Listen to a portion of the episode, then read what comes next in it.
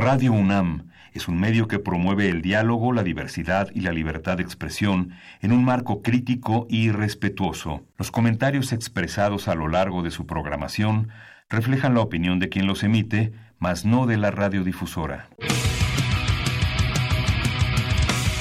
El momento ha llegado.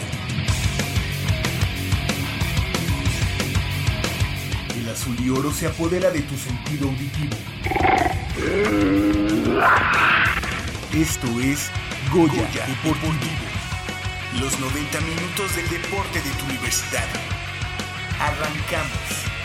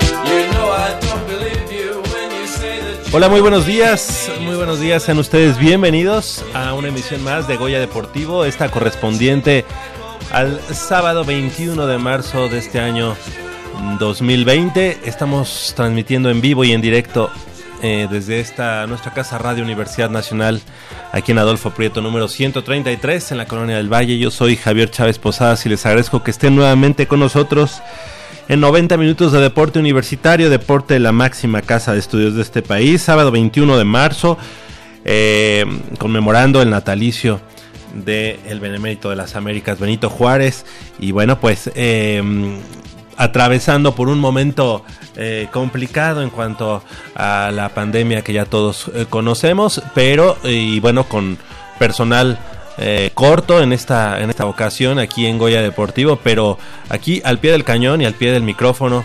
Eh, transmitiendo, como ya decíamos, en vivo y en directo aquí con nuestros amigos. Y bueno, pues para nuestros amigos que se quieran comunicar con nosotros, 5682 2812 y que su llamada pase al aire para platicar un poco más del deporte universitario, de lo que está sucediendo actualmente, cómo, cómo, cómo la están pasando en esta eh, momento de cuarentena, momento de, guardarse en casa y qué mejor que escuchando Radio Universidad Nacional, en este caso Goya Deportivo, como decíamos, con 90 minutos de deporte universitario. teléfono en cabina nuevamente 5682 2812 y el celular eh, lo tenemos eh, también a su a su disposición el 55 45 33 64 37. Ahí nos puede mandar un mensaje de voz, un mensaje de texto, un WhatsApp Y bueno, pues mm, le agradecemos a nuestro productor Neftalí Zamora y a Crescencio Suárez en la operación de los controles técnicos. Esta mañana en Goya Deportivo tendremos información sobre el dominio que ha hecho o que ha tenido el equipo de la FES Acatlán en los Juegos Universitarios de Box. Tendremos esa información. También tendremos eh, información sobre el equipo eh, femenil de rugby que se proclamó tricampeón eh, de, de, esta especialidad de rugby. También estaremos platicando sobre las prevenciones contra el COVID-19 en entrevista a la doctora María Cristina Rodríguez, ella titular de la Dirección General del, de, de, mm, eh, Medicina del Deporte de la Dirección General de deporte universitario. Así que pues los tenemos, lo, tenemos mucha, mucha información para que estén con nosotros, para que nos pueda seguir la huella en estos 90 minutos de deporte universitario. Y tenemos a nuestro primer desmañanado de, la, de, este, de este día. Hola, muy buenos días. ¿Con quién tengo el gusto? Buenos días, buenos días, buenos días. Habla el joven Alfredo Figueroa Valencia, el preocupado por el COVID-19. ¿Cómo están universitarios? Muy bien, eh, gusto de saludarte. Qué bueno que, que estás bien, que te reportas, Alfredo. Gracias por, por, por llamarnos. Y bueno, pues ¿cómo ves, cómo ves las cosas ahorita? Pues todos eh, guardados en casa, ¿no? Pues sí, es mejor arma que estar en casa, que no te contagie el virus y que te mate porque es una pandemia mundial que nunca debemos de, de olvidar y tenemos que cuidarnos sanitariamente muy bien. Yo tengo pensado sueños estudiar en la Facultad de Ciencias Políticas y Sociales en dos carreras ciencias de la comunicación y relaciones internacionales. Y si me da me da pesar no sé si juego en el equipo representativo de fútbol asociación y hacer los campeones y dominar toda una década se podría claro claro que sí Alfredo. De hecho este ya los colores azul y oro te están esperando como para que llegues como Messi. Sí voy a ser como Messi Hugo Sánchez o Paolo Rossi o Paul Pogba o Kylian Mbappé pero si me quieren decir el Hugo Sánchez del fútbol amateur, lo siento mucho porque algo que la UNAM con mis futuros compañeros, mis brothers del varonil y mis amigas de la femenil les voy a hacer la vida no imposible, sino la vida feliz. ¿Cómo ve? Exactamente. Muy bien, Alfredo. Gracias por, por, por llamarnos. Pues lamentablemente se, se canceló ese partido este ante el equipo de Cholos de Tijuana y bueno, obviamente toda la, la actividad. Eh, el partido del que platicábamos hace una semana, pues se jugó a puerta cerrada, Pumas enfrentando al equipo de los Esmeraldas del, de León y lamentablemente pues hay un 3-1 que, que nos dolió a todos, ¿no? Pues sí, el equipo de León nos ganó muy bien, eh, Ángel Mena hizo lo que hizo, falló un penal, que cosa me dio más gusto, pero perdimos el juego, estamos en sexto lugar y queremos que esta pandemia se elimine por completo, como dijo el Comité Olímpico Internacional, y que los Juegos Olímpicos se desarrollen en Santa Paz y que Lástima de la Eurocopa y la Copa América se trasladaron al siguiente año, pero en fin, son medidas precautorias, hay que acatarlas y la Organización Mundial de la Salud también dice guarden su reposo en casa ya cuando la pandemia elimine por completo por el mundo ya podemos salir con normalidad, ¿no crees? Exactamente. Alfredo, te, te queremos agradecer que, que nos hayas llamado, gracias por reportarte como cada semana aquí en Goya Deportivo. Muchas gracias, saludos también a los luchadores de la UNAM que son ahora sí que mis brothers y si tengo una novia luchadora olímpica con un futbolista como yo, me imagino que va a ser mi novia, va a ser mi fan y yo firmaré autógrafos y si los equipos profesionales de fútbol también me quieren solicitar, yo aquí con gusto les firmo sus autógrafos, hasta Javier Chávez va a ser lo mismo. Claro, ahí estaré en primera fila. Muchas gracias, y que Dios lo bendiga y cuídense del COVID-19. ¿Palabra de Puma? Claro que sí. Exactamente. Muchas Por gracias. hablar del espíritu y hasta luego. Hasta luego, Alfredo Figueroa Valencia. Siempre siempre reportándose aquí en Goya Deportivo y pues siempre jocosos sus, sus comentarios, le queremos agradecer como cada semana.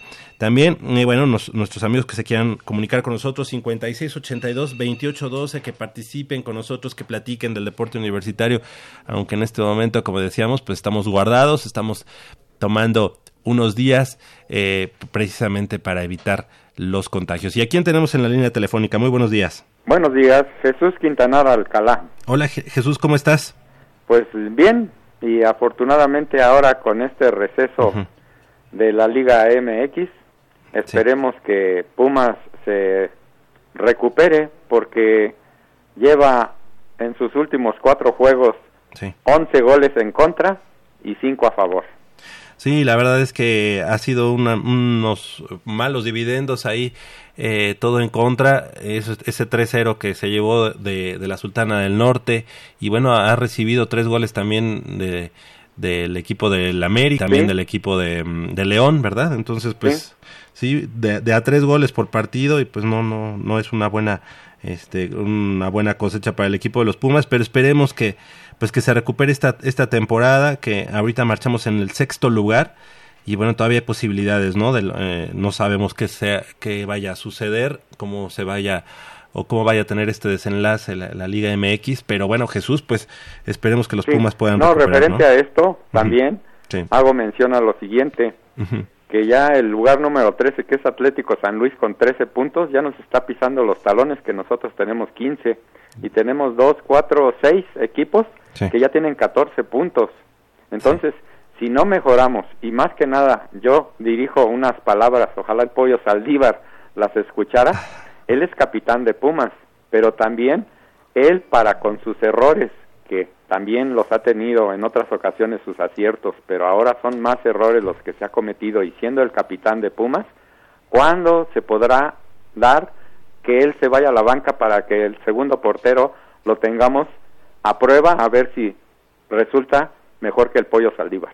Pues de hecho, eh, tú recuerdas que eh, tras ese error o esa baja de juego que tuvo eh, Nacho Malcorra, pues a él lo sentaron, ¿no? Entonces, ¿por qué no, por qué no en el caso del portero, ¿no? Que en este caso es Alfredo Saldívar y que pues hemos dejado puntos valiosos, ese obviamente el de el de América, en León también pues tuvo tuvo ahí situaciones y en el en el de Morelia este, actuaciones muy, muy malas. Y bueno, pues ni qué decir de, de, Tigres, ¿no? También ahí regalando un penal. Entonces, eh, creo que también, como, como bien comentas, Jesús, creo que es importante que sea parejo, ¿no, Michel? Y que en este momento, pues también, si está en una baja de juego, eh, Alfredo, Alfredo, Alfredo eh, Saldívar, pues obviamente que lo siente, ¿no? Sí, también ya le he notado mucho esto, que ya los porteros de hoy en día ya no tienen recorrido ya no se avientan o se arrojan para los costados casi casi a ras de pasto como lo hace Memo Ochoa, que habría que tomar las experiencias vividas en Europa que también le tupieron con muchos goles, pero sí los porteros de hoy en día ya no salen a cortar esos tiros, ya no se arrojan y se avientan, nada más mueven la cabeza cuando les meten el gol. Sí, sí, sí son como un espectador más. Sí, así es. Y, bueno, de ese, ese segundo gol que, que mete el equipo de León, pues precisamente eh, Alfredo Figueroa, Alfredo Saldívar, Es, el, el que precisamente hace como esa pantalla a, a los dos defensas de Pumas, ¿no? Él tenía que salir a cortar ese balón. Y lástima que también con el América, pues el eh, González no brincó, porque dijo, a lo mejor me va a rasurar la, sí. Sí, exactamente. Y ahí fue donde cayó el tiro, que supuestamente el portero debe de medir que a ese lugar se lo van a tirar y se cargan mucho al lado contrario. Y, y, que además eh, yo creo que, que no, no tiene una buena salida eh, por, al, por, por arriba eh, el pollo, ¿no? El pollo Exacto, sí. A cortar los balones que a él le tocan por la altura que él tiene, se vio el erróneo gol que ante Morelia él solo se metió en la portería porque yo creo que un jugador de voleibol brinca más y avienta la pelota detrás de la portería. Sí, y él no brincó porque se fuera a lesionar la muñeca o, o el cubiti radio o no sé qué haya pensado en esa ocasión que ese fue muy... Pero como que le, este echa mucha confianza, ¿no? Siente que, tiene mucho, mucha experiencia y, y, eso es lo que este vemos desde la tribuna, ¿no? Así es, pues ese es el comentario que les tengo para esta ocasión y lo vuelvo a repetir. Tenemos ya a, a unos pasos el Atlético San Luis con 13 puntos, 2, 4, 6 equipos con 14 y nosotros en sexto con el 15. Sí, y bueno, además, eh, digo, vamos a esperar qué es lo que sucede, pero ya sin Marco García, que era uno de los jugadores que más estaba despuntando en la media cancha, eh, y que con los con, la situación que se dio em, no, no en lo deportivo sino eh, en, en, otras cuestiones pues obviamente está fuera de, de, combate ahorita para el equipo de los Pumas Jesús, tú te ganaste un par de boletos para el partido este que, que, sí, hablé en, la se tiene que... de la semana pasada para el encuentro de Pumas ante los Cholos Quintles de Tijuana, los perros Cholos Quintles de Tijuana. Ok, pues esperemos que, que se juegue pronto cuando ya pase toda esta contingencia y obviamente pues tú ya tienes tu par de boletos para ese partido. Gracias y ojalá y mejoremos para que así estemos entre los ocho equipos mejores, que como fue el caso del anterior, el equipo de Monterrey, campeón de pura suerte, entrando como octavo lugar y venciendo al América en el propio Estadio Azteca, y el que ahora tiene nada más cinco puntos, que son con cinco empates que ha obtenido, entre ellos uno con los Pumas. No, contra eh, Pumas ganó 1-0. Ah, sí, ¿verdad? No, quedaron 1-1, ¿no? No, no, no. En los últimos minutos, eh, precisamente, no, este eh, Bigón fue el que metió el gol. En los ah, últimos pues minutos. ya se me fue. Ah, pero, sí, digo, a, ellos sí les ganamos. Sí, pero entonces lo, se ve el extremo, ¿no? Claro. Que primero el equipo de Monterrey fue campeón por suerte, como una vez ya nos tocó a nosotros que también en un octavo lugar fuimos campeones. Sí, sí. Y ahora Monterrey está haciendo el ridículo, sí, estando en el último lugar con cinco puntos. Y el que haya calificado para la final, precisamente con los Cholos Quintles de Tijuana, para la final de la Copa MX. Así es. Pues, bueno, pues es todo y muchas gracias por la atención Al contrario. y le seguimos escuchando y a ver para cuándo se continúa este torneo que ahora sí está un poco más peleado. Claro. Jesús Quintanar, gracias por llamarnos. Gracias a ustedes. Buenos días. Igualmente, buen día. Agradecemos a Jesús Quintanar su reporte y bueno, pues los invitamos a que nos llamen 5682 2812 Ahorita que estamos en contingencia, que estamos eh, en cuarentena, resguardados en casa, pues un, buen momento para llamarnos 5682-2812 y participar aquí en Goya Deportivo. Estamos en vivo, como ya, ya lo escucharon, estamos en vivo y en directo aquí en Radio Universidad Nacional. Esta mañana también platicaremos de las prevenciones contra el COVID-19. Ya habíamos eh, comentado que tenemos, tendremos una entrevista con la doctora María Cristina Rodríguez, directora de Medicina del Deporte. También les traemos un cuento sobre el penal más largo de la historia.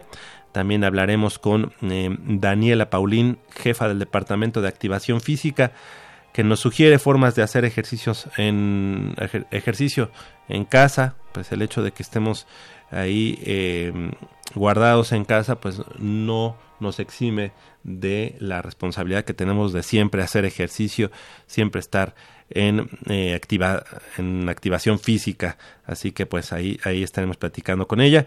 Y también platicaremos de el em, campeonato universitario Telmex Telcel del femenil de fútbol asociación en el que las Pumas derrotaron 4-0 a la Universidad Veracruzana. Tendremos la, la entrevista con, con el entrenador Jair Juárez y la capitana del equipo de los Pumas de, la de las Pumas de la universidad.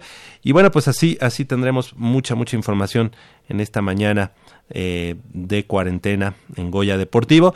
Y precisamente para iniciar tenemos la información sobre eh, los Juegos Universitarios de Boxeo y bueno, es que con la consecución de cinco medallas, tres de oro y dos de bronce, el representativo de boxeo de la Facultad de Estudios Superiores Acatlán conquistó los Juegos Universitarios de Boxeo 2020 que se desarrollaron en esta ocasión en dicha entidad académica con una participación de 21 estudiantes deportistas de distintos planteles de la Universidad Nacional. Las medallas de oro para los acatlecos fueron por conducto de José Eduardo García Corona en peso ligero, Jonathan Alejandro Tapia Tinoco en peso welter y Ángel Israel Valladares Aquino en super pesado. Eh, y bueno, pues por lo que respecta a los bronces de los locales, René Domínguez de Jesús lo logró en peso pluma y Emilio Álvarez Oliver en peso medio, con lo cual completaron la cosecha, la cosecha de, eh, de metales para la Facultad de Estudios Superiores Acatlán. En segunda posición, en estos Juegos Universitarios de Boxeo se ubicó la Facultad de Derecho con un oro y una plata. Aldair Hernández González resultó campeón en peso semipesado, en tanto que Omar García Mendoza fue subcampeón en peso medio. La Facultad de Economía logró el tercer sitio en el medallero general luego de que María del Pilar Flores Hernández conquistara el, oro en peso welter femenil y Ramón Palafox Silva se hiciera del metal de plata en el peso ligero. Otros medallistas de oro en este certamen universitario fueron Laura Karime Palma, mm, ella alumna de la Facultad de Odontología y campeona en peso pluma femenil, también Adilix eh, García Andrade de la Facultad de Psicología, monarca en peso pluma, y Jorge Alejandro López de la Facultad de Estudios Superiores Zaragoza, primer lugar en peso medio. Estas competencias permiten foguear a los eh, chicos rumbo al selectivo nacional con miras a la Universidad Nacional 2020, certamen al cual esperamos clasificar con la presencia del mayor número de pugilistas. Así que así las cosas en cuanto a este dominio que tuvo la FESA Catlán en los Juegos Universitarios de Boxeo 2020. Eh, son las 8 de la mañana con 23 minutos. Vamos a hacer una breve pausa aquí en Goya Deportivo. En la parte em, musical tenemos a The Human League, este eh, eh, trío originario de Inglaterra, de algo tecnopop. Tenemos cuando son las 8 de la mañana con 24 minutos. Hacemos breve pausa y regresamos con más información del mundo deportivo de la Universidad Nacional.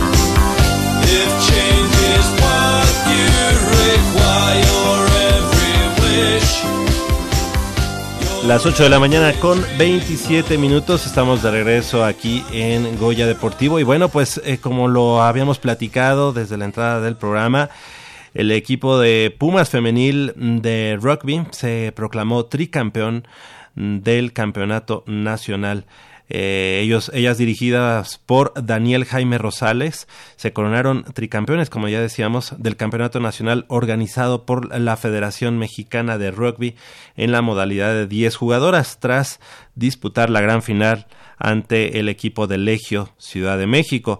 A esta fase nacional disputada en Huastepec, Morelos, arribaron las siete mejores escuadras de todo el país después de haberse consagrado como representantes de su zona geográfica. Las Pumas se ubicaron, se ubicaron en el grupo A junto a North Lions de Monterrey, y Titanes de Veracruz, a quienes vencieron con marcadores de 38-0 y 33 eh, a 5 respectivamente. Ya en la ronda semifinal, las auriazules se impusieron 36-0 a Legión de eh, Cuervos de Guadalajara.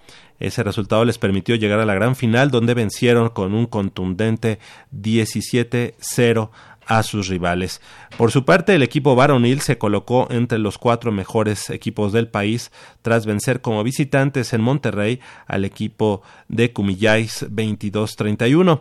Con esto, los auriazules disputarán la semifinal del Campeonato Nacional Mayor Rugby 15 contra el equipo de Tanzania Ciudad de México, actual campeón, el próximo 21 eh, de marzo. Esto lo tenían pactado para este, este día. Sin embargo, bueno, ante la contingencia, en este momento todo se quedó eh, suspendido hasta nuevo aviso, hasta nuevo aviso pero qué, qué buena noticia, qué buena, eh, qué buen resultado el de las Pumas femenil que como ya decíamos se proclaman tricampeonas del campeonato nacional. Así que eh, enhorabuena y que sigan, que sigan los éxitos eh, para el conjunto em, de las Pumas de rugby. Ya los hemos tenido aquí, tanto en su modalidad de siete como en la, modalidad, en este caso, de los em, de, de 15 como es en, esta situación.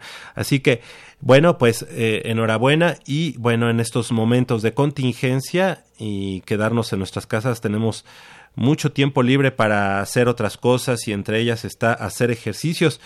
Eh, con nuestro propio peso. Vamos a hablar en unos momentos más con Daniela Paulín, ella jefa del Departamento de Activación Física de la Dirección General del Deporte Universitario. Sin embargo, bueno, eso lo tendremos en unos minutos más.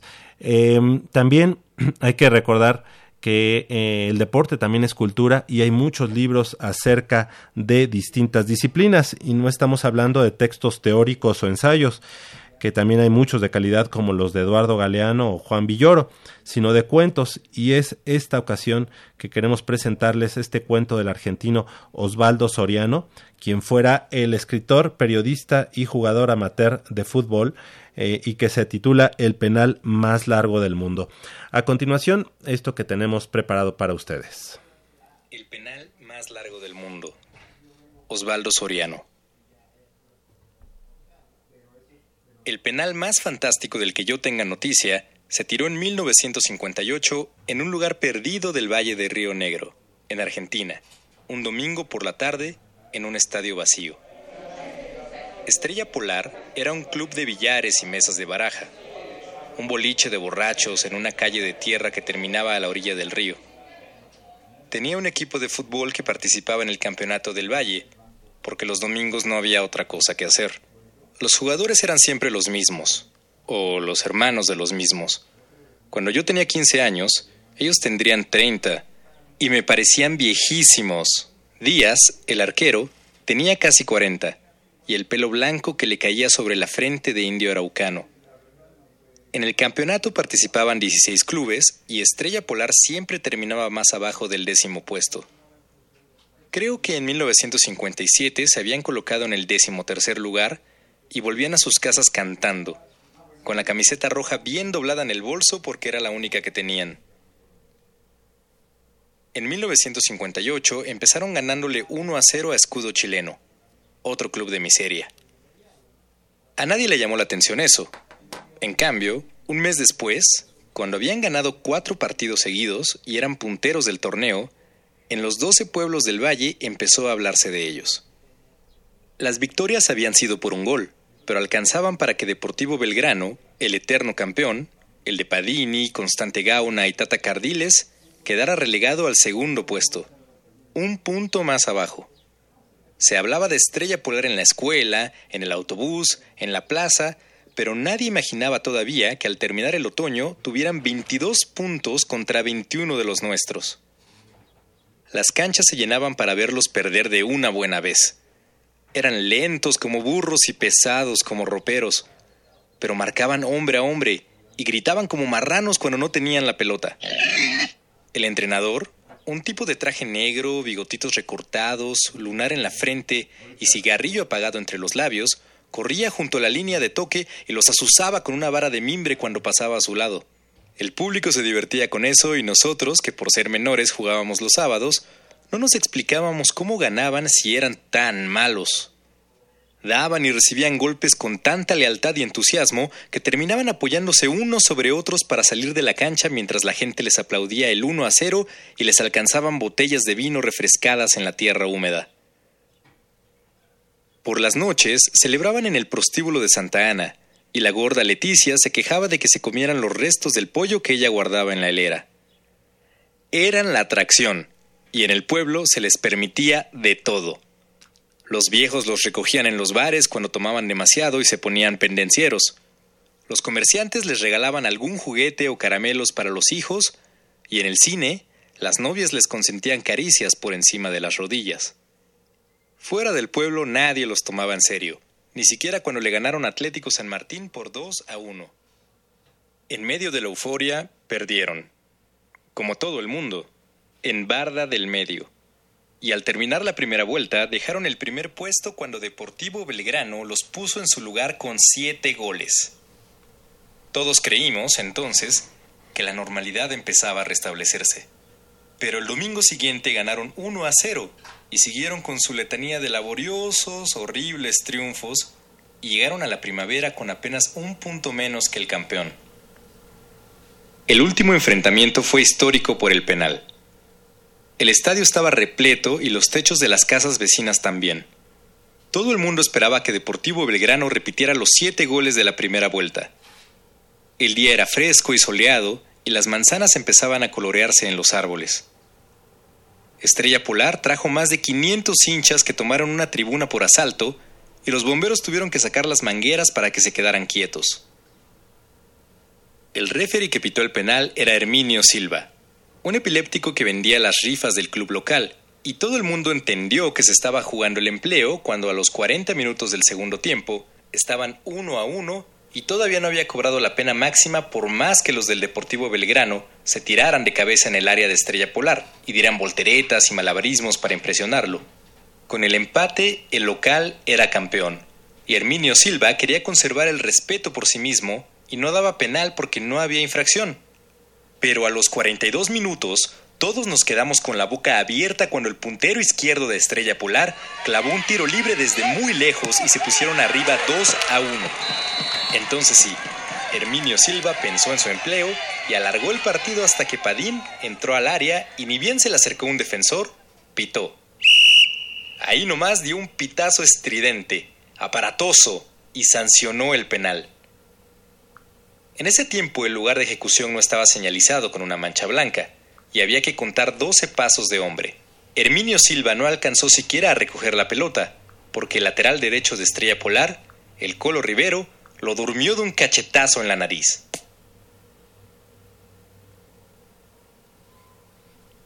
Pues ahí, ahí la, la, primera parte de este, de este mm, cuento que nos, que nos regala nuestro buen amigo eh, Neftalí, Neftalí Zamora. Son las 8 de la mañana con 36 minutos. Hacemos una breve pausa aquí en Goya Deportivo y regresamos para el desenlace de esta historia.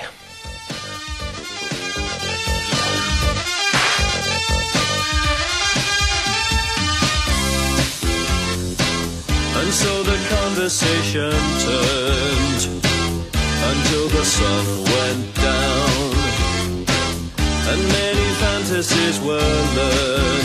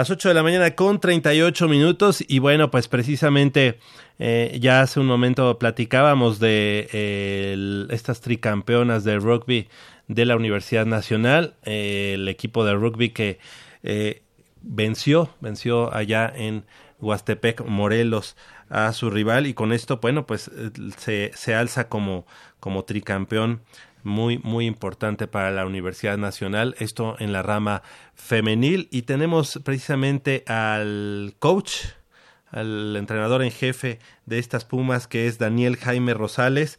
Le queremos agradecer que haya tomado la llamada. Muy buenos días, coach. Gracias eh, por, por contestarnos. Hola, ¿cómo están? Muy buenos días. Eh, muchas gracias por, por la entrevista y pues, les mando un saludo a todos.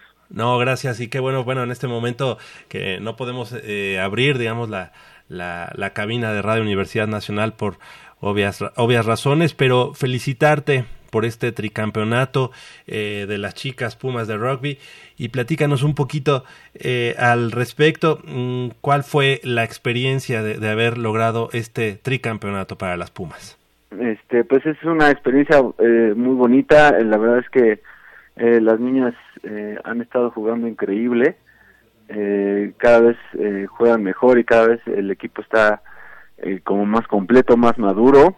Y eh, la verdad es que el desempeño de ese fin de semana jugamos cuatro partidos, eh, defensivamente fue eh, casi casi eh, perfecto, perfecto y, y bueno, pues fue una experiencia muy padre los dos días. Vimos que, bueno, a los equi al equipo de Monterrey, eh, pues lo vencieron 38-0, me parece. Este, igual a los otros conjuntos. ¿Realmente tú esperabas ese dominio tan, tan abrumador del equipo de las Pumas? Eh, no, mira, la verdad es que, bueno, hay, hay el equipo de Monterrey y el, la semifinal fue contra un equipo de Guadalajara. Ajá. Contra ellos no habíamos jugado, no sabíamos cómo eh, ni siquiera las habíamos visto jugar, entonces no sabíamos la verdad cómo, cómo iban a ser. No esperaba yo eh, triunfos tan tan así tan contundentes. Eh, y te digo, bueno, defensivamente fue el, lo mejor que tuvimos el fin de semana. Seguro. ¿Cuáles, ¿Cuáles son cuáles fueron las claves para lograr este tricampeonato, coach? Eh, pues, pues básicamente es la constancia, la constancia de las niñas, eh, que, que tenemos ya una base muy sólida y, y eso nos ha ayudado mucho porque eh, bueno siempre que hay alguna niña nueva o alguna niña que, va empezando puede entrar al campo y sabe perfecto qué es lo que está pasando gracias a que tenemos eh, una base en la que estamos eh, con las niñas que, que ya llevan varios años jugando y bueno creo que ese es eh, lo principal de este equipo que, que resultó tricampeón, ¿tienes algún alguna eh, que sea prospecto para el equipo que va a ir a Universidad Nacional? Eh, sí, claro, eh, son eh, muchas, son como, okay. mmm, no sé, como nueve, ocho, nueve niñas de las 17 que estaban que van a, que van a ir a, a universidad. A universidad. Uh -huh. O sea que tenemos un, una buena base, ¿no? Como para pensar en, en nuevamente estar en, en los primeros lugares. Sí, claro, eh, es, es otro de los objetivos y bueno, pues varias varias de las niñas que están aquí eh, son son las, las que van a ser las protagonistas en parece ser que va a ser en junio la universidad. Sí, eh, por el momento eh, ahorita no están entrenando eh, y en el caso del varonil se habrá cancelado las semifinales. El no estamos entrenando ninguno de los dos equipos y las semifinales de varonil se pospusieron, uh -huh. no han dicho tampoco para okay. cuándo, este, pero bueno, pues iban a ser hoy, iba a ser la semifinal y las pospusieron, sí. eh, no han dicho para cuándo. Perfecto, tú digo, yo sé que tú, eres, tú estás más con el equipo de las de las niñas, pero eh, ¿qué, ¿qué, tantas posibilidades tenemos de, de acceder al, a, a, la final en el, en el caso del varonil? Eh, yo creo que grandes, eh, la verdad es que el, el, uno de los objetivos del equipo varonil era este año llegar a semifinales, ya, ya lo consiguieron, eh, hay que recordarnos que recién subieron a primera división, tienen este es su segundo año, entonces la verdad es que están haciendo muy bien las cosas, el equipo que, que les toca es el equipo campeón, es un equipo muy completo y tiene grandes jugadores, eh, seleccionados nacionales y todo, pero eh, creo que la garra y, la fuerza que, que, con que viene el equipo varonil les da muchas posibilidades de poder acceder a la final. Excelente. Eh, coach eh, Daniel Jaime Rosal, Rosales, te queremos agradecer que hayas tomado la llamada, que sigan los éxitos, este equipo pues ya tricampeón y que bueno pues con, con la mira puesta a ya la Universidad Nacional, ¿cuál sería la expectativa en cuanto a a medallas o a qué lugar ocupar en, eh, ya en Universidad Nacional? Eh, como siempre eh, les digo a las niñas, el objetivo a la competencia a la que vayamos, no importa cuál, siempre va a ser quedar en primer lugar, no importa contra quién juguemos y quién esté enfrente, tenemos que hacer todo lo posible por llegar al primer lugar. Las expectativas son esas eh, siempre van a ser esas. Yo creo que tenemos un muy, muy, muy buen equipo para repetir el oro, aunque bueno, hay que, hay que esperar y hay que trabajar mucho para eso. Claro. Perfecto, coach. Pues gracias por haber tomado la llamada y seguimos en contacto para que nos platiques cómo, cómo, cómo van de cara a la Universidad Nacional y a los distintos certámenes en los que vayan a tener participación. ¿Te parece? Sí, muchísimas gracias y bueno, pues esperamos estar por ahí ya cuando pase todo esto y para presumirles la copa y a ver si les llevamos la medalla de oro de la universidad. Sí, seguro contamos con, con, ambas cosas, así que la, la, invitación está abierta y bueno, una vez que pase la contingencia, con gusto estaremos aquí recibiéndolos. Ok, muchísimas gracias. Gracias, gracias coach. Hasta luego. Pues ahí el coach de estas Pumas tricampeonas, eh, que se dice fácil, ¿no? Pero eh, conseguir un campeonato es difícil, ahora conseguir tres, tres campeonatos al hilo, pues la verdad es que es mucho, mucho, mucho la labor y el trabajo que han realizado. Así que enhorabuena, enhorabuena para estas chicas universitarias, como ya nos contó el coach, eh, hay muchas posibilidades de que este, este equipo sea la base del conjunto que estará en Universidad Nacional, así que pues ya con esta experiencia de, de ser tricampeonas, nos pueda dar una medalla ya en Universidad Nacional. Y también le, agradecemos y tenemos en la línea telefónica a Isabela González Barazueta. Si lo dije bien, sí. Perfecto. Ella, ella, la capitana del equipo de las Pumas tricampeonas. Eh, muy buenos días, Isabela. Gracias por tomar la llamada. Tú nos has acompañado aquí en Guaya Deportivo, pero por obvias razones ahora lo hacemos vía telefónica. Así es. Eh, buenos días a todos. Muchas gracias por la invitación a por teléfono y estar al pendiente de todos los deportistas. Gracias Isabela y bueno pues eh, antes que nada enhorabuena por este tricampeonato y como ya lo platicábamos con el coach, con tu coach, eh, un certamen que dominaron de principio a fin y que incluso en los primeros eh, partidos pues la verdad es que fue mucha la diferencia en los marcadores, una, una férrea defensiva la que mostraron. ¿Tú te esperabas este dominio Isabela? Sí, mira, dos cosas importantes. Una es que en el rugby los marcadores son un poco escandalosos porque eh, los puntos valen, digo, la anotación vale 5, más una conversión que vale 2 y demás. Entonces los marcadores suelen ser un poquito más abiertos a veces. Pero la otra y, bien importante es que el, el equipo se desempeñó a lo largo del año de una forma eh, muy constante, más, creo que ya te lo había mencionado, pero más madura. Sí. Entonces, todo ese resultado eh, que se dio el fin de semana se fue construyendo a lo largo de toda la temporada e incluso se ha venido construyendo desde años anteriores. Factores importantes, eh, súper, súper importantes, la cancha donde entrenamos, las, el apoyo que hemos recibido de eh, la dirección de la DGDU y este pues creo que eso hace la diferencia para tener un entrenamiento más profesional. Exactamente, Isabela. Y bueno, pues eh, esa eh, el enfrentarte a equipos que no conocías, que, que, ¿cómo fue eso? Eh, este equipo de Monterrey, el equipo de Guadalajara que nos platicaba el coach, no lo conocían. Eh, y de todos modos, bueno, pues ustedes con, con, mucho carácter se impusieron sin problema. ¿Cómo les representó esto, estos, estos partidos?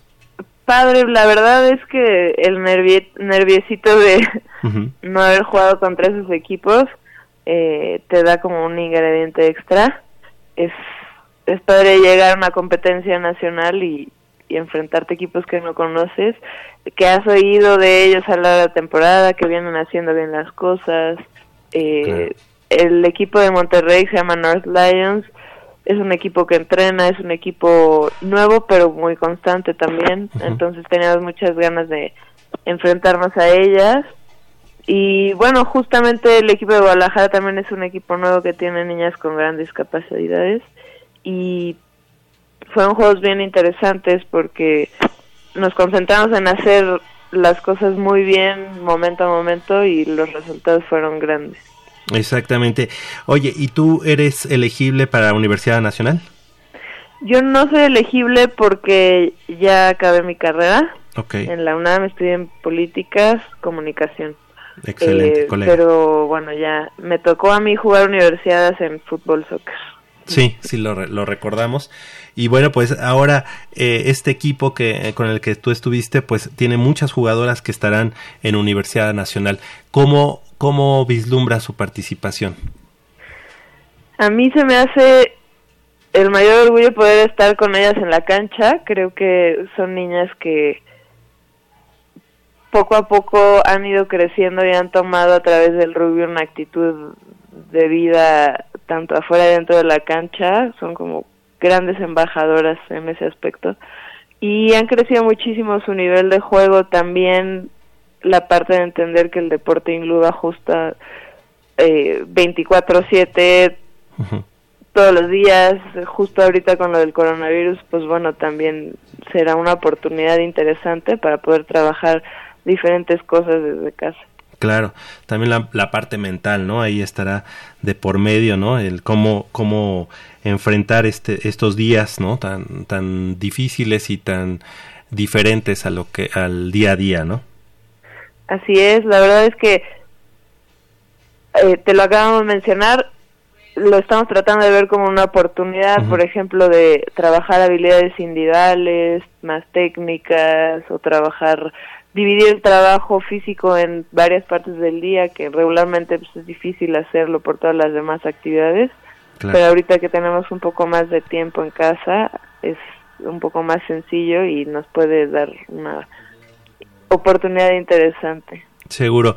Pues la invitación para que ahora que termine esta contingencia y que evidentemente todos estemos eh, bien, toda la comunidad universitaria, todo, todo, todos en México y en el mundo estemos bien, pues la invitación para que nos acompañen y nos vengan a presumir ese, ese trofeo de, de, tricampeonas Isabela y pues la invitación está abierta para, para ese momento que esperemos sea, sea muy muy pronto. ¿Sale? Muchísimas gracias por la invitación y sí estaremos con muchísimo gusto y también gracias por acompañarnos en, en cada cosecha. Sí, eh, nos da a mucho lo largo del tiempo. Gracias, eh, capitana Isabela González Barazueta, capitana del equipo de rugby femenil, tricampeonas, orgullosamente. Muchas gracias por tomar la llamada. Gracias. Hasta, luego. 8 de la mañana con 51 minutos. Vamos a hacer una breve pausa aquí en Goya Deportivo y regresamos con mucha más información del mundo deportivo de la Universidad Nacional.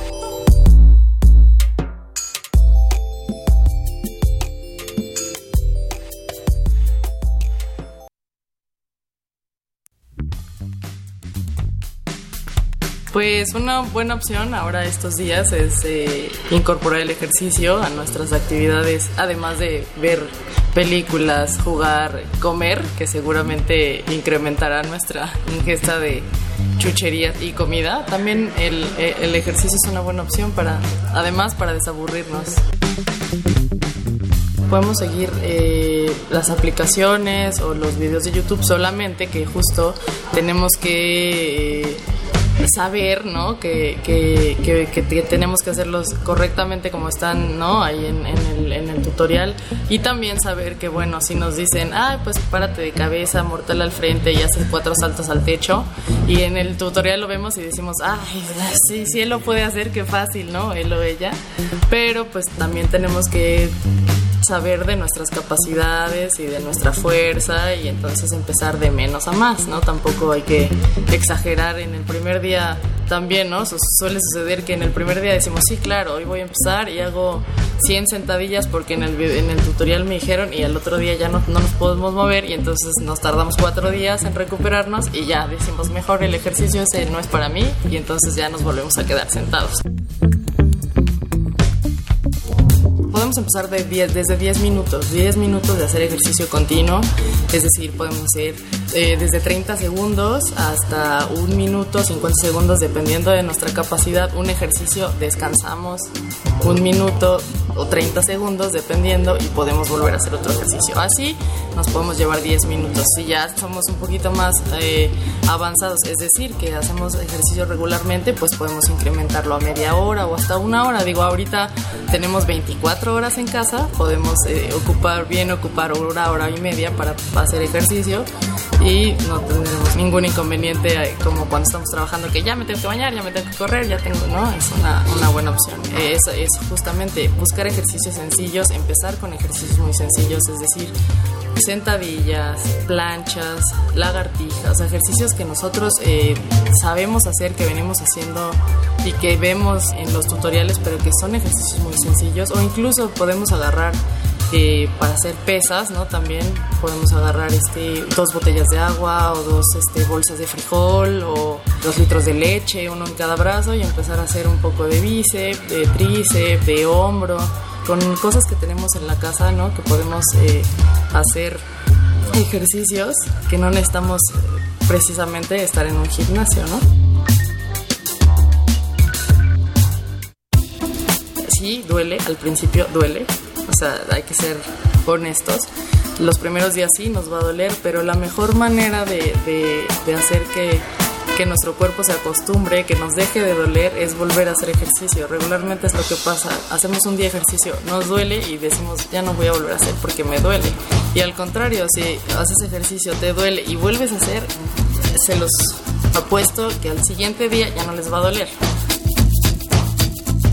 Yo me imagino justo que los chicos que ya se estaban preparando para las competencias, que en teoría justamente esta semana ya empezaban sus competencias para algunos deportes, ya están en un pico de preparación alto y sus entrenadores deberán de, irlos guiando en cómo no perder de un día a otro, ¿no? Porque tú sabes que hacer ejercicio y tener una buena condición te tarda un montón, pero perderla es rapidísimo, ¿no? Entonces, pues sí, ellos tendrán que incorporar este tipo de ejercicios, este tipo de rutinas, pero con mayor intensidad y con ejercicios un poco más complejos. Es decir, ellos sí, ya, a lo mejor algunos, suponiendo los eh, gimnastas, ¿no? Ellos sí tendrán que hacer, pues buscar espacios, una pared para poder hacer sus parados de manos, ¿no? Este, los futbolistas, las planchas con carreras, este, ejercicios un poco más complejos que les, y con, y con un poco más de tiempo, ¿no? Para eh, su condición no disminuya o, no tanto, ¿no? Para que cuando lleguen a vuelvan a incorporarse a sus canchas, este, campos, este, u lo que sea, eh, estén un poco menos, menos troncos, como se dice en el argot del, del deporte. Yo no soy médico, pero eh, la situación es que ahorita eh, podemos salir a hacer ejercicio, porque eso además pues fortalece el sistema respiratorio, entonces eso hace que la, enfermedad ataque un poco menos, eh, sea menos drástica con el, con el organismo. Lo que podemos hacer es ir a hacer ejercicio, pero buscar que no sean eh, en un lugar este, demasiado conglomerado, ¿no? No, ¿no? no estemos ahí este, 20 personas en un espacio tan pequeño, ¿no? Digo, nos podemos salir al parque y caminar y evitar de también ahorita tocar este pues esos aparatos de al aire libre no esas o llevar unas toallitas y estar más bien limpiando y estar eh, y estarnos estar nosotros también al pendiente de que está con el gel antibacterial. O sea no no creo que sea contraproducente el ejercicio y salir a hacer ejercicio siempre y cuando pues sigamos las medidas que hasta ahora nos han dicho no el, el distanciamiento social el no tocar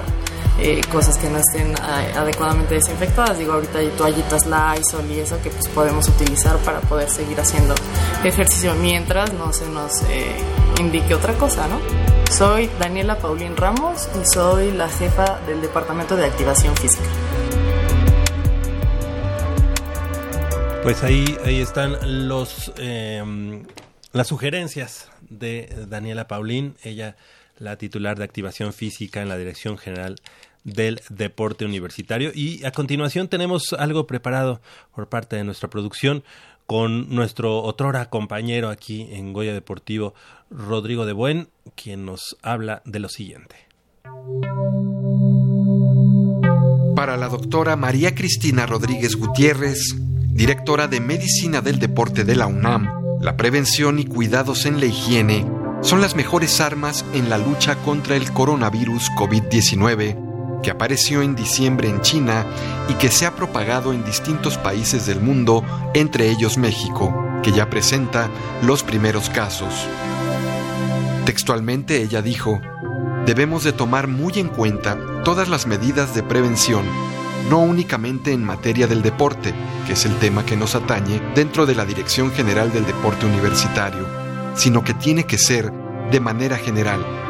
En el deporte, estamos muy dados a tener mucho contacto físico. Me parece que sí necesitamos poner un poco de límites a cuestiones como el saludarse de beso, de mano, abrazarse, el intercambio de sudor y de todos los fluidos que secreta el organismo al hacer o no ejercicio. Tener mucha higiene, lavarse las manos, usar el gel antibacterial. En el deporte se da mucho el abrazo, los besos y considero que debemos tomar precauciones en este momento, evitando ese intercambio corporal. Debemos ser selectivos con estas cuestiones por un tiempo, señaló. De igual manera, expuso que se deben limpiar frecuentemente los aparatos en los gimnasios y tener higiene con la vestimenta. En los gimnasios, si se utiliza un aparato, secarle el sudor, llevar toallitas antibacteriales, cambiarse la ropa sudada, guardarla en la mochila y lavarla el mismo día. Llevar quizás a la exageración o al extremo, más de lo habitual, las medidas de higiene, secarse el sudor, evitar escupir y expulsar la saliva, o bien, en los estornudos, cubrirse con el codo, ya que al estornudar se produce un efecto muy parecido al aerosol, en el cual se esparcen partículas diminutas de aire y saliva que pueden contener a los gérmenes, bacterias y virus. Y agregó que se deben utilizar las mascarillas o cubrebocas de la denominación N95 que sellan y protegen la nariz y la boca, aunado a que filtran las partículas suspendidas en el aire y reducen la exposición a secreciones de alguien que esté contagiado con el virus.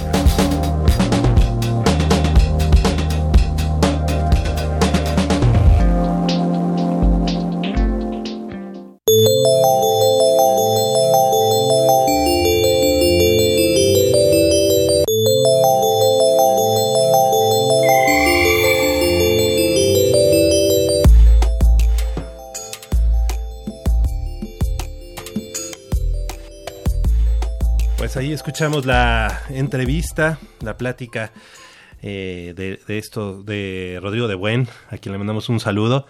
Y quien, bueno, pues la verdad es que eh, ya tiene algunos años que nos dejó aquí en Goya Deportivo, pero pues es muy importante la información que nos presentó por parte de la doctora María Cristina Rodríguez, ella la titular de Medicina del Deporte de la UNAM, y le queremos agradecer que haya tomado la llamada esta mañana. Doctora María Cristina, muy buenos días. Gracias por estar aquí en Goya Deportivo a la distancia. Buenos días y muchas gracias por la invitación. Al contrario, y bueno, pues eh, doctora, ¿cuáles? Eh, sabemos que se han suspendido las clases, los eventos al aire libre, eh, como medidas preventivas en la UNAM. ¿Qué sabemos de verdad sobre el virus? ¿Cómo se transmite? Eh, ¿Qué otras medidas preventivas debemos de tomar en estos momentos de contingencia? Bueno, pues yo creo que la universidad está tomando cartas en el asunto y nosotros debemos colaborar con todo lo que se está proponiendo. Lo más importante es quedarse en su casa. El virus se transmite muy fácilmente por, por estornudos, por aire, y es por eso que siempre nos están pidiendo que nos cubramos y si estornudamos, que nos lavemos las manos todas las veces que sea necesario, se pongan gel. Pero yo creo que lo más importante es que realmente hagamos conciencia y nos quedemos en casa. No son vacaciones, no son épocas para salir. Claro. Quedarse en casa. Yo creo que esa es una de las mejores este, fórmulas que tenemos ahora. El contagio puede disminuir de una manera muy significativa si permanecemos en casa estos datos que nos que nos han dado en los en los medios de comunicación precisamente de que una persona al, al encerrarse al estar en casa eh, evita la propagación eh, digamos eh, de cada vez más personas no es ha sido es, es muy muy muy importante el hecho de, de estar en casa de no tener contacto con con gente precisamente para que eso no vaya creciendo no en cuanto a número de, contagiados. Exactamente, eso es yo creo que la principal medida. Pero bueno, sabemos que también este si tenemos buenas condiciones inmunológicas, gente joven, sana, seguramente nos vamos a contagiar, pero vamos a pasar asintomáticos. Exactamente. Y eh, doctora, ¿hay alguna em, algún consejo para fortalecer el sistema inmunológico? Alimentos como, bueno, obviamente los que tienen vitamina A, C y D, algo así. Pues sí, este, mucha gente veo yo en los supers que compra alimentos enlatados este, y todo esto, pero yo lo creo que la mejor recomendación es frutas, verduras, una alimentación sana, equilibrada, balanceada, porque eso es lo que nos proporciona vitaminas para aumentar este, nuestras defensas. Si somos gente con unas buenas defensas, la probabilidad de que enfermemos es muy baja. Exactamente. Doctora, eh, queremos agradecer que haya tomado la llamada y que nos haya eh, pues eh, aconsejado con respecto a esta contingencia del COVID-19 y bueno, pues esperemos que pronto, que pronto podamos platicar eh, frente a frente. ¿Verdad? Exactamente, frente a frente y ya podamos platicar de, de qué fue lo que sucedió y esperemos dar los mejores resultados en cuanto a no la propagación de este virus. ¿Qué más, qué, algo, algo que quisiera este, agregar al respecto? Pues bueno, a mí este, algo que me preocupa sí es el ejercicio. Sí. Hay muchos beneficios desde disminuye eh, las situaciones de depresión en la gente, fortalece el sistema cardiovascular. Implementar algún tipo de actividad, hay muchos videos para hacer ejercicio en casa. Yo creo que es una buena recomendación también.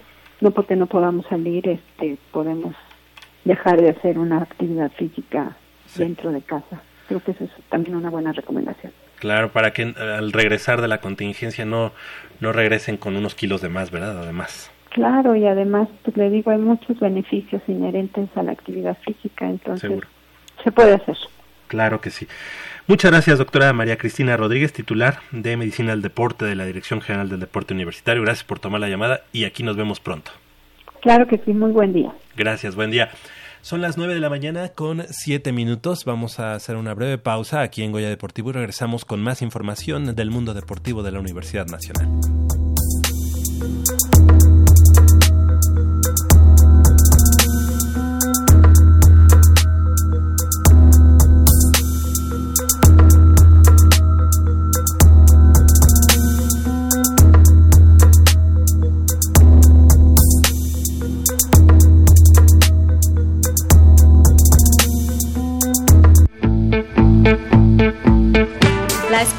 Aureazul cerró como líder del grupo y tercer lugar en la tabla general tras la última jornada del campeonato universitario Telmex Telcel. Con un doblete de Daniela Lucumi, las Pumas vencieron 4 por 0 a la Universidad Veracruzana el pasado domingo 15 de marzo en el estadio Roberto Tapatío Méndez. Silvana Salinas, alumna de la Facultad de Ingeniería, abrió el marcador al minuto 12 para que las felinas se fueran al descanso con una ventaja en el marcador. Para la segunda mitad, la UNAM salió con más ímpetu y al minuto 67 marcó el segundo del día Daniela Lucumi, alumna de la Facultad de Psicología. Más adelante, la extrema izquierda Cintia Ibarra, alumna de la Facultad de Ciencias Políticas y Sociales, hizo el tercero para las auriazules al minuto 76. La cuenta la cerró Daniela Lucumi, quien definió desde fuera del área grande y logró su doblete con el cual su equipo sentenció el 4 por 0 definitivo.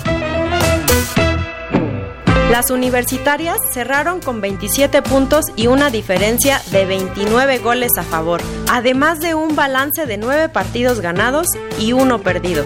Con estos resultados lograron clasificar a los cuartos de final que jugarán en casa.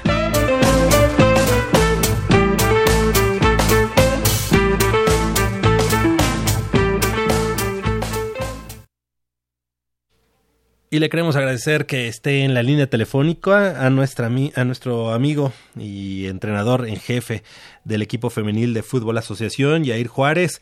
¿Cómo estás, Yair? Gracias por tomar la llamada hoy a la distancia por, por obvias razones. Hola, buenos días. Muy bien, aquí Saludos a todos. Gracias, Yair. Oye, bueno, pues eh, han ganado nueve de diez partidos y están en tercer lugar de la tabla general. ¿Cómo se logra tal constancia de resultados en el equipo, Yair?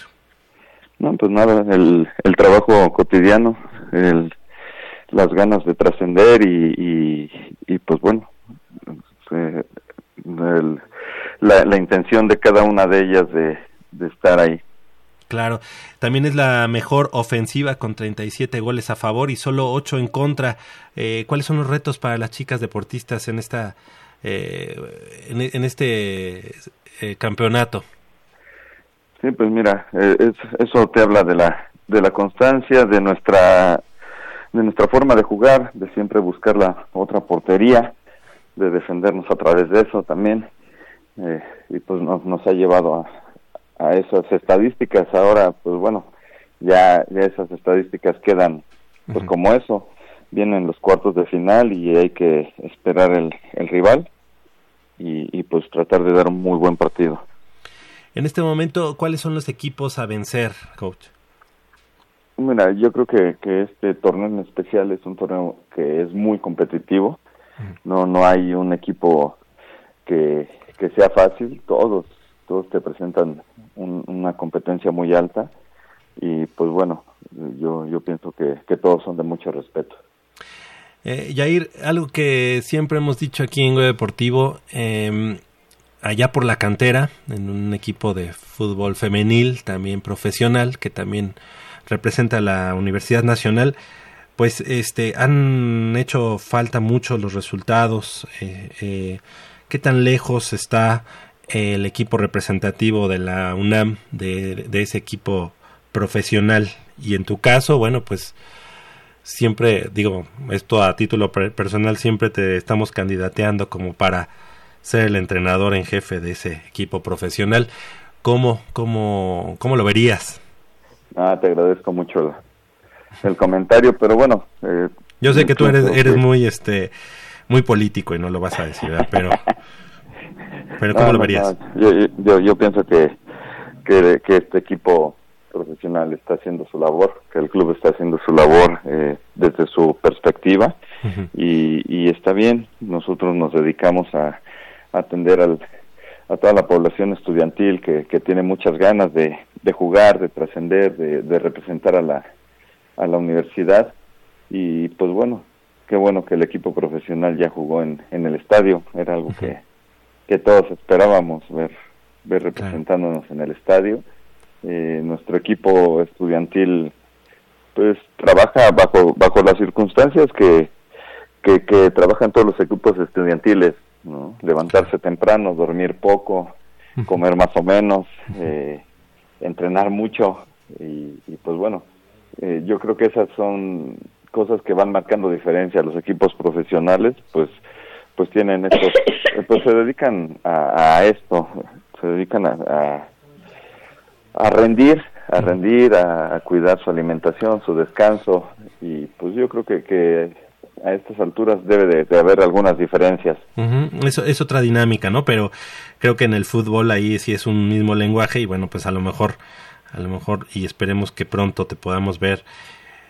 Eh, bueno, no lo vamos a decir, pero eh, sí nos gustaría que, que, fueras el entrenador en jefe de, de ese equipo profesional femenil. Ojalá en algún momento se pueda dar si las circunstancias así se, así se brindan y no estamos pidiendo que salga nadie ni nada, simple y sencillamente si las circunstancias así se dan, nos daría mucho gusto que tú fueras el entrenador en jefe porque te conocemos y sabemos que eres Puma ah, al 100%, ¿verdad? Sí. Yair, pues que haya mucho éxito en la ronda semifinal, estaremos eh, de, de cerca siguiéndolas después de esta contingencia y esperemos que, que todo que todo vaya para bien eh, para el equipo femenil, para el equipo representativo de la, de la Universidad Nacional y bueno, pues nos volveremos a ver aquí en Goya Deportivo, ¿te parece? Sí, claro, con mucho gusto, te agradezco la llamada y, pues ahí estaremos al, al pendiente. Claro que sí, que haya mucho éxito, Jair. Gracias. Gracias, hasta luego. Hasta luego. Jair Juárez, entrenador en jefe del equipo femenil eh, representativo y estudiantil de la Universidad Nacional y quien, bueno, obviamente no lo, no lo iba a decir abiertamente, pero eso lo puedo decir yo. Ojalá, ojalá en algún momento él tuviera la oportunidad de dirigir a las Pumas de, del fútbol profesional de la Liga MX, ya en su momento cuando estas etapas eh, terminen o, las etapas eh, eh, normales del, del Club Universidad Nacional así lo permitan. Y bueno, pues también le queremos agradecer que haya tomado la llamada a la capitana del equipo, del equipo femenil, precisamente el equipo representativo, Ofelia Chávez. Muchas gracias por tomar la llamada, Ofelia. Y bueno, pues, ¿qué nos puedes platicar de este, de este paso eh, muy positivo que tiene el equipo de las Pumas? Eh, bueno, creo que hemos hecho grandes avances desde el año pasado hasta el de ahorita eh, hemos estado trabajando en tanto en la ofensiva como en la defensiva, que en la ofensiva, de hecho, en ese en esa parte del CUT hemos quedado como mejor equipo eh, en la ofensiva. Eh, estamos muy emocionadas, claro, por lo que se viene y pues eso sería. Eh, han ganado nueve de diez partidos, ya lo platicábamos con Yair, están en el tercer lugar de la tabla general. Eh, ¿Qué, qué, aspectos podrían ustedes mejorar? Digo, están en un 90% de, de, de aprovechamiento, digamos, en cuanto a estos 10 partidos que han tenido. Ofelia, ¿qué, qué cosas faltan por mejorar? Bueno, claro, eh, sería como, primero que nada, la confianza entre nosotras, la seguridad. Eh, creo que hemos estado trabajando bien sobre la portería eh, del rival. también podemos aún mejorar eh, y siguiendo metiendo bastantes goles y pues tanto a la defensiva también eh, pues mejorar ese aspecto que no se acerquen tanto a nuestra portería ser más fuertes en ese en ese medio campo. Eh, ¿qué, ¿qué posición juegas Ofelia? de defensa central. Defensa defensa central y qué estudias derecho. Derecho. Todavía es, digamos este el CUT viene en lugar de Universidad Nacional o, es aparte? No, es un torneo aparte. Ok, y tú eres elegible entonces para el equipo de que estaría en, Universidad Nacional, ¿verdad? Sí, así es. ¿Cómo van en cuanto a regional, en cuanto al estatal? ¿Ya tienen boleto para, para universidad? Eh, bueno, en, uh, en esta semana se estaría, se hubiera estado jugando el regional, sin embargo, por la situación, todo esto de la pandemia se tuvo que suspender y estamos esperando un nuevo aviso para para, para, saber cuándo se, se reanuda esta parte de la competencia. Ok, ¿cómo piensas mantenerte en forma en esta contingencia? Eh, sí, claro, sabemos que es un poco complicado, pero hemos buscado otros medios que se pueden eh, que para podernos ejercitar dentro de nuestra casa. Es un poco complicado, sí, pero pues seguimos trabajando y pues nos informamos de, de diferente manera. Pues eh, muchas gracias Ofelia, Ofelia Chávez por, por, haber tomado la llamada capitana y defensa central del equipo representativo femenil de la Universidad Nacional. Que sigan los éxitos y esperemos que ahora que pase esta contingencia nos puedas acompañar aquí en Goya Deportivo para platicarnos un poquito más y por qué no ya estar pensando en, en la final del, del CUT. ¿Te parece? Sí, muchas gracias. Ha sido un gusto que hayan me hayan invitado a formar parte de este programa y pues esperamos que nos siga yendo bien y nos veremos en un futuro. Claro que sí, eh, los, los micrófonos de Goya Deportivo siguen abiertos para, para ustedes, las chicas del representativo, y bueno, pues aquí las esperamos para que nos vengan a platicar de esos éxitos que siempre tienen. Muchas gracias. Hasta luego. Ofelia Chávez, como ya decíamos, capitana del equipo de las Pumas de la Universidad Nacional en el equipo representativo del CUT. Y bueno, pues eh, son las nueve de la mañana con 19 minutos hacemos una, una, breve pausa aquí en Goya Deportivo y regresamos para la segunda parte de este cuento que estábamos escuchando hace un momento. El miércoles faltamos al colegio y nos fuimos al pueblo vecino a curiosear. El club estaba cerrado y todos los hombres se habían reunido en la cancha, entre las bardas. Formaban una larga fila para patearle penales al gato Díaz y el entrenador de traje negro y lunar trataba de explicarles que esa era la mejor manera de probar al arquero. Al final, todos tiraron su penal, y el gato atajó unos cuantos, porque le pateaban con guaraches y zapatos de calle. Un soldado bajito, callado, que estaba en la cola, le tiró un puntazo con una bota militar y casi arranca la red. Al caer la tarde, volvieron al pueblo, abrieron el club y se pusieron a jugar a las cartas. El gato Díaz se quedó toda la noche sin hablar, jalándose hacia atrás el cabello blanco y duro, hasta que después de comer se puso un palillo entre los dientes y dijo, Constante los tira a la derecha. Siempre, dijo el presidente del club. Pero él sabe que yo sé. Entonces estamos jodidos. Sí, pero yo sé que él sabe, dijo el gato. Entonces tírate a la izquierda y listo, dijo uno de los que estaban en la mesa. No, él sabe que yo sé que él sabe dijo el gato Díaz y se levantó para ir a dormir. El gato está cada vez más raro, dijo el presidente del club cuando lo vio salir pensativo, caminando despacio. El martes no fue a entrenar, y el miércoles tampoco. El jueves, cuando lo encontraron caminando por las vías del tren, estaba hablando solo, y lo seguía un perro con el rabo cortado. ¿Lo vas a atajar? le preguntó ansioso el empleado de la bicicletería. No sé. ¿Y eso qué cambia? Preguntó. Que nos consagras a todos, gato. Fastidiamos a esos maricones de Belgrano. No, yo me voy a consagrar cuando la rubia de Ferreira me quiera querer, dijo, y silbó al perro para volver a su casa. El viernes, la rubia de Ferreira estaba atendiendo la mercería cuando el intendente del pueblo entró con un ramo de flores y una sonrisa ancha como una sandía abierta. Esto te lo manda el gato Díaz, y hasta el lunes Vos decís que es tu novio. Pobre tipo, dijo ella con una mueca, y ni miró las flores que habían llegado de Neuquén por el autobús de las diez y media. En la noche fueron juntos al cine. En el intermedio, el gato salió a fumar, y la rubia de Ferreira se quedó sola a media luz, con la cartera sobre la falda, leyendo cien veces el programa sin levantar la vista. El sábado por la tarde, el gato Díaz pidió prestadas dos bicicletas y fueron a pasear por las orillas del río. Al caer la tarde, la quiso besar, pero ella volteó la cara y le dijo que el domingo en la noche, tal vez, después de que atajara el penal, en el baile. ¿Y yo cómo sé? dijo él. ¿Cómo sabes qué? Si me tengo que tirar para ese lado. La rubia Ferreira lo tomó de la mano y lo llevó hasta donde habían dejado las bicicletas. En esta vida nunca se sabe quién engaña a quién, dijo ella. ¿Y si no lo anoto? preguntó él. Entonces quiere decir que no me quieres, respondió la rubia, y volvieron al pueblo.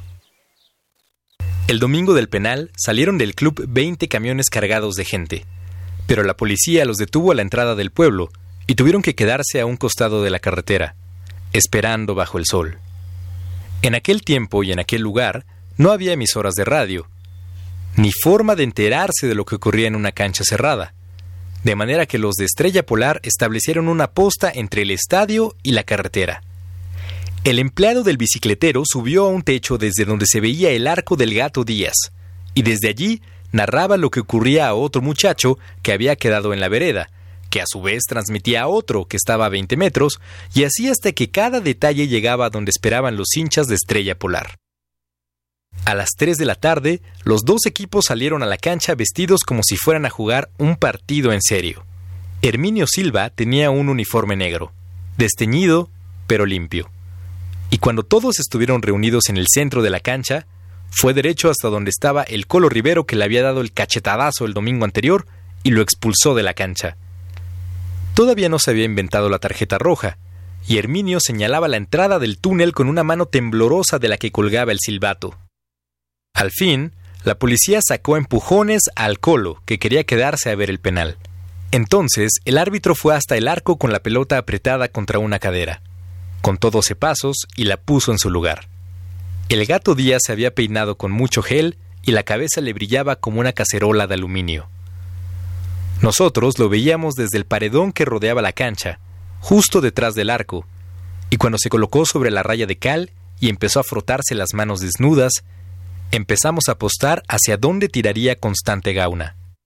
En la carretera habían cortado el tránsito y todo el valle estaba pendiente de ese instante porque hacía 10 años que el Deportivo Belgrano no perdía un campeonato.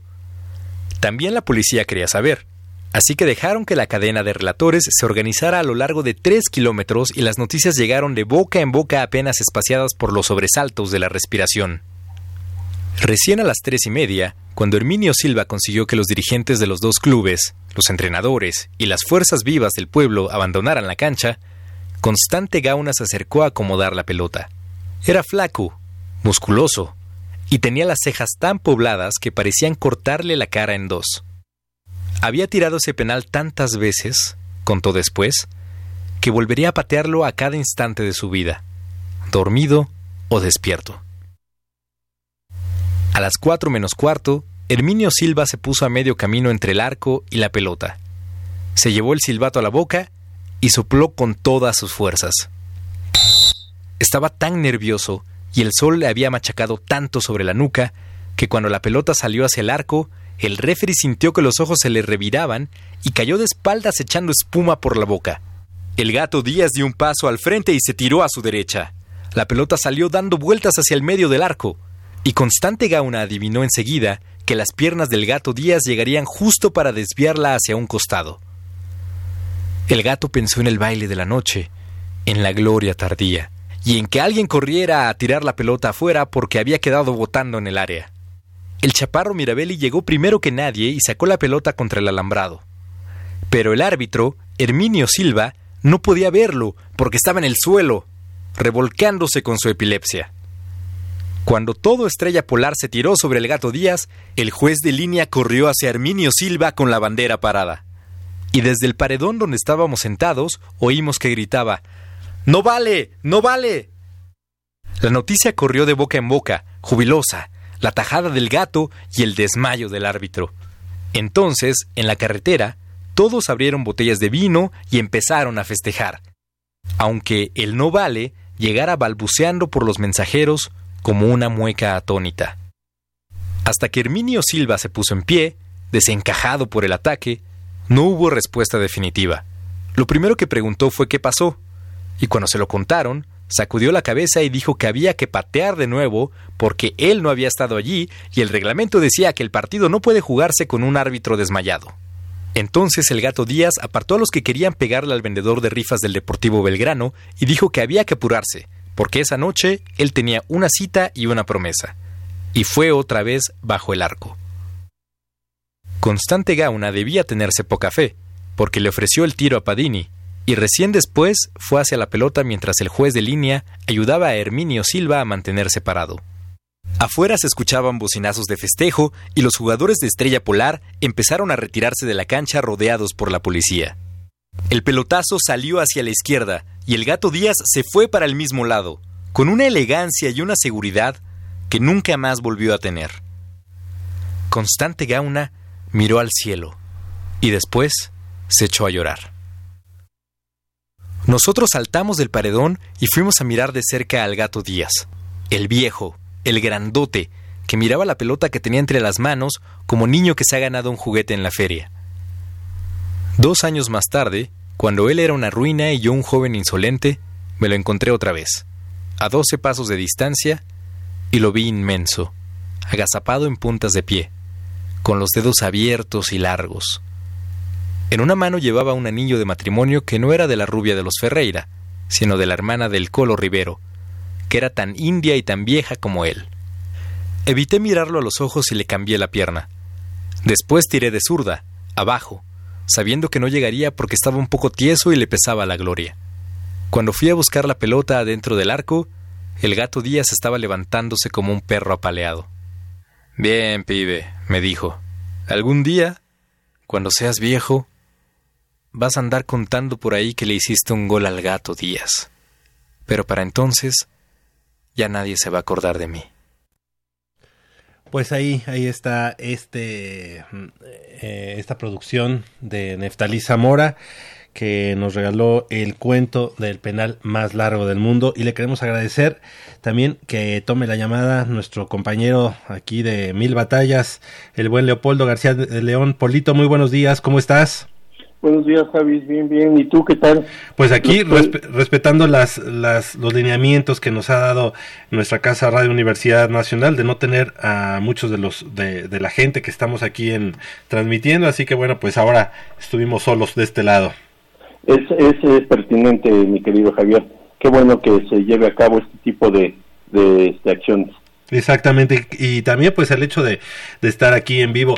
Oye, bueno, pues eh, Pumas se queda ahí este, en el sexto lugar, pero como ya platicábamos hace un momento con uno de los radioescuchas, pues se queda con muchas eh, muchos equipos ya a la casa, ¿no? O sea, eh, pisándole los, los talones.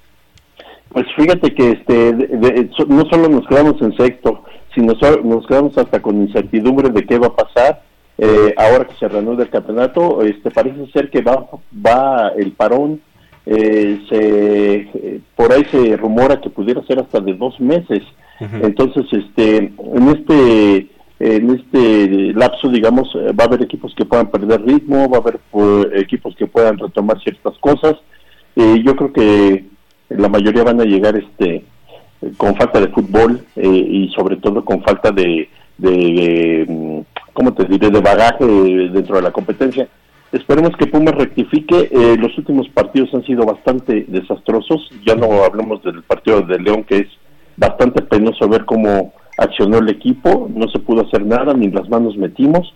Se sigue, este, sigue eh, Saldívar cometiendo errores eh, en desafortunadamente en momentos eh, claves. Y bueno, pues estamos en un sexto lugar muy engañoso, Javier, porque efectivamente abajo de nosotros ya nos pisan los talones por un punto, dos puntos, hasta tres puntos. Y esto se vuelve, se cierra cada vez este más el puntaje en, el campeonato y corremos el peligro de que si no levantamos eh, la nave, si no Pumas recupera ese fútbol que venía desplegando, eh, nos podemos meter en ciertos problemas al grado de quedar una vez más fuera de la liguilla. Polito, Yo nos, espero nos vemos aquí en ese, ese fútbol. Nos vamos a ver la próxima semana en el último eh, programa en vivo que vamos a tener, ¿te parece? Me, me parece muy bien, Javier. Y, este, y, una última recomendación ahora que hay, eh, está la cuarentena, mira, hay un libro hermosísimo que se llama eh, El Estadio Olímpico Universitario. Este, son lecturas entrecruzadas, es, es el cómo se construyó el Estadio Olímpico Universitario. Ah todo, todo, todo de principio a fin, más eh, algunas otras notas muy interesantes.